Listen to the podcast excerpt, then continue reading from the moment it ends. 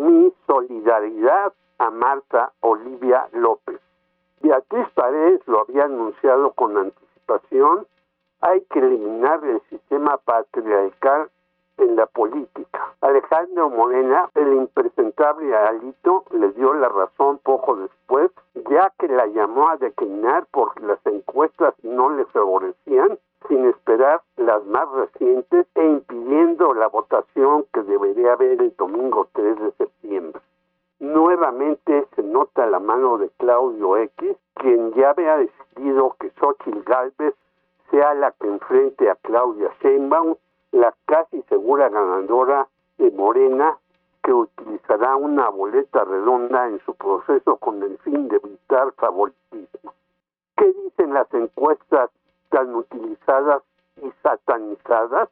Milenio señala que ganará Claudia Xochitl 44% a 26%. El financiero le da 46% a Sheinbaum y 37% a la señora del Gulpil y Federico Arriola en SDP plantea que la ex jefa de la Ciudad de México tendrá 44% de apoyos y la senadora panista 30%. Ello se pone más claro porque el movimiento ciudadano no era con los de Claudio el empresario, sino con un candidato del partido a pesar de los ruegos y de nuestros de Jesús Zambrano.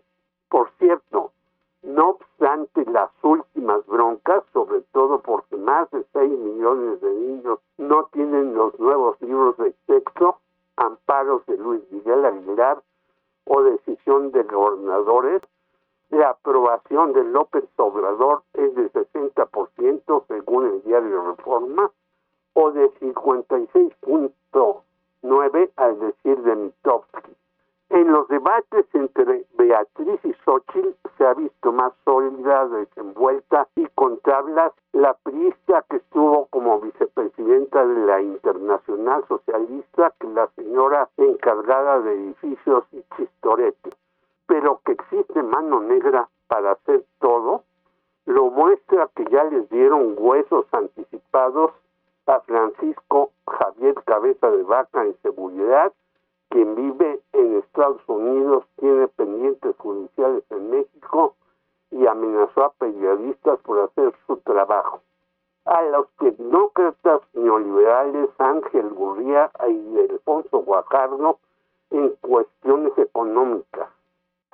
Silvano Aureoles en asuntos agropecuarios, que encargaba un banquito para solicitar audiencias.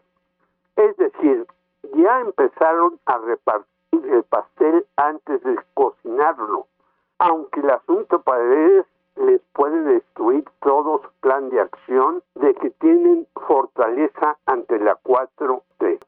El presupuesto del 2024 será más austero para muchos, entre ellos la Suprema Corte, y más abundante para los programas sociales. Con todo, estamos ante unas elecciones que serán muy diferentes a todas las que hayamos vivido, pero la ruta trazada por Andrés Manuel ya dejó su impronta en muchos terrenos que será difícil de revertir a pesar de las deficiencias en otros terrenos o campos.